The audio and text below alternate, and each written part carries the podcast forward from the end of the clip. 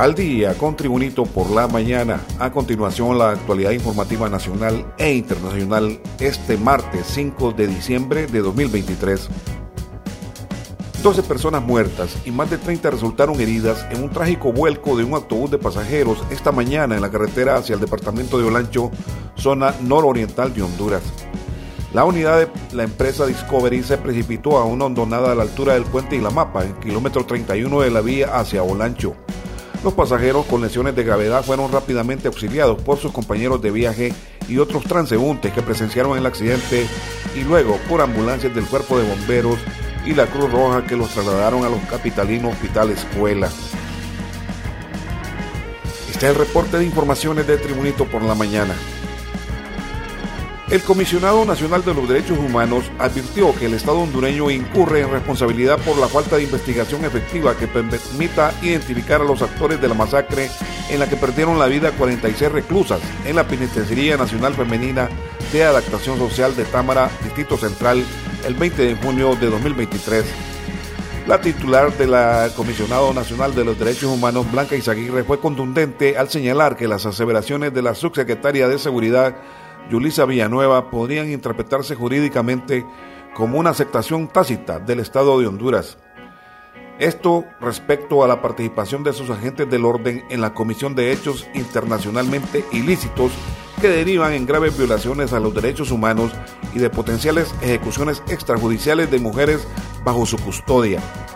De acuerdo con la versión de la subsecretaria de Seguridad Yulisa Villanueva, de los 120 casquillos de 9 por 19 milímetros percutidos, 119 de ellos tendrían grabado IMPN, cuyo significado sería Industria Militar Israelí, asignados a la Policía Nacional de Honduras. Continuamos con Tribunito por la mañana. El presidente de la Comisión Interventora de los Centros Penales y comandante de la Policía Militar del Orden Público, coronel Ramiro Fernando Muñoz, declaró que las Fuerzas Armadas, a través de la Policía Militar, tienen todas las facultades para poder intervenir estos centros penales si la señora presidenta así lo determina.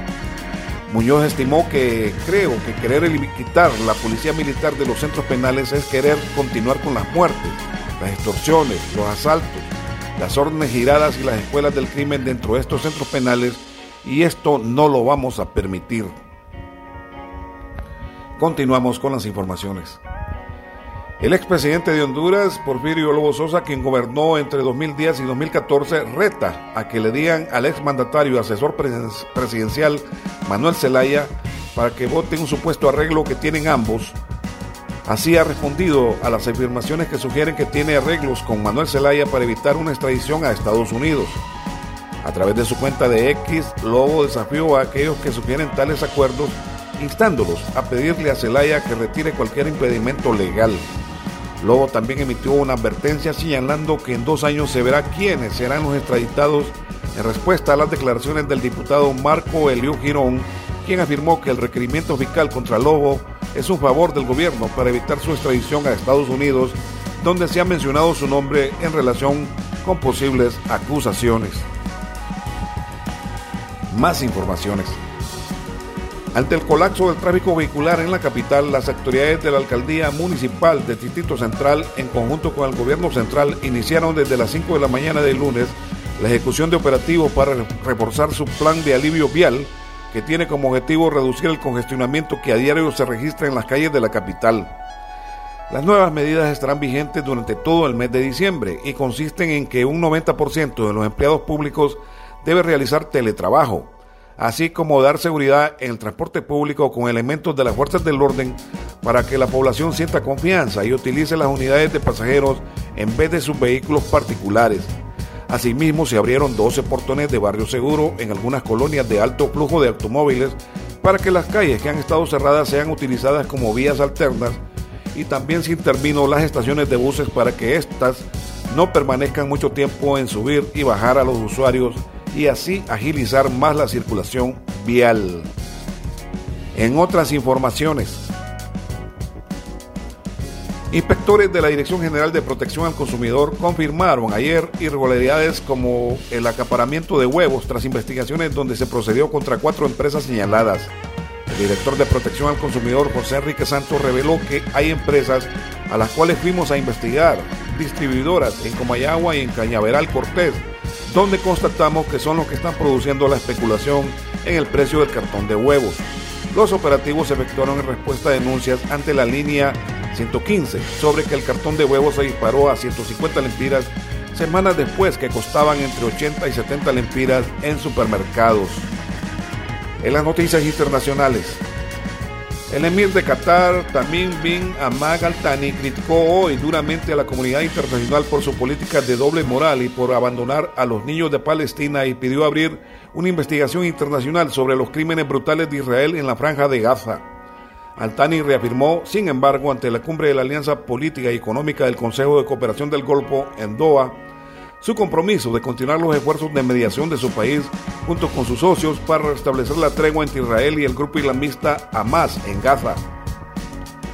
Es vergonzoso para la comunidad internacional permitir que este crimen atroz continúe durante dos meses, durante los cuales continúa la matanza sistemática e intencional de civiles indefensos, incluidos mujeres y niños. Familias enteras fueron eliminadas del registro civil, dijo Al-Tani. En informaciones internacionales también se registra que una enorme explosión en una casa donde la policía investigaba reportes de disparos remeció el lunes por la noche en un suburbio de Washington DC y destruyó la vivienda. Ningún agente sufrió lesiones graves, pero no estaba claro qué había ocurrido con el sospechoso que estaba dentro de la casa, indicó Ashley Savage, vocera de la policía del condado de Arlington, Virginia. Los agentes acudieron al lugar en torno a las 16.45 horas tras recibir reportes de disparos. Más tarde determinaron que procedían de una pistola de bengalas, indicó Savage. Mientras la policía investigaba, obtuvo una orden de registro para la casa. Cuando más tarde intentaron ejecutar la orden, el sospechoso hizo varios disparos dentro de la casa y la explosión se produjo poco antes de las 20.30 horas. Llamas y escombros saltaron por los aires, según la policía. Informaciones deportivas, el hondureño Alex López con su club Liga Deportiva Alajuelense costarricense buscarán hoy sumar otro título y coronarse campeón del fútbol centroamericano cuando reciba con una ventaja de 3-0 al Real Estelí de Nicaragua, el equipo sorpresa de la Copa Centroamericana de la CONCACAF.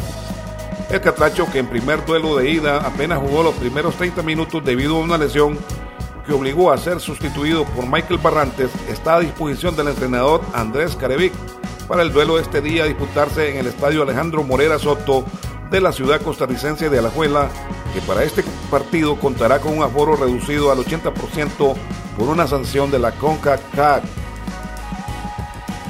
También en noticias deportivas, tras igualar 1 a 1, 3 a 3 en el global, Motagua tuvo que recurrir a la tanda de penales y derrotar 3 a 0 a Olancho FC en juego de ida del repechaje del Apertura 2023 Merceca una única anotación de Carlos Argueta al minuto 83, que apareció cuando más atascado parecía su equipo para darle la igualada y la posibilidad de enfrentar al maratón en las semifinales.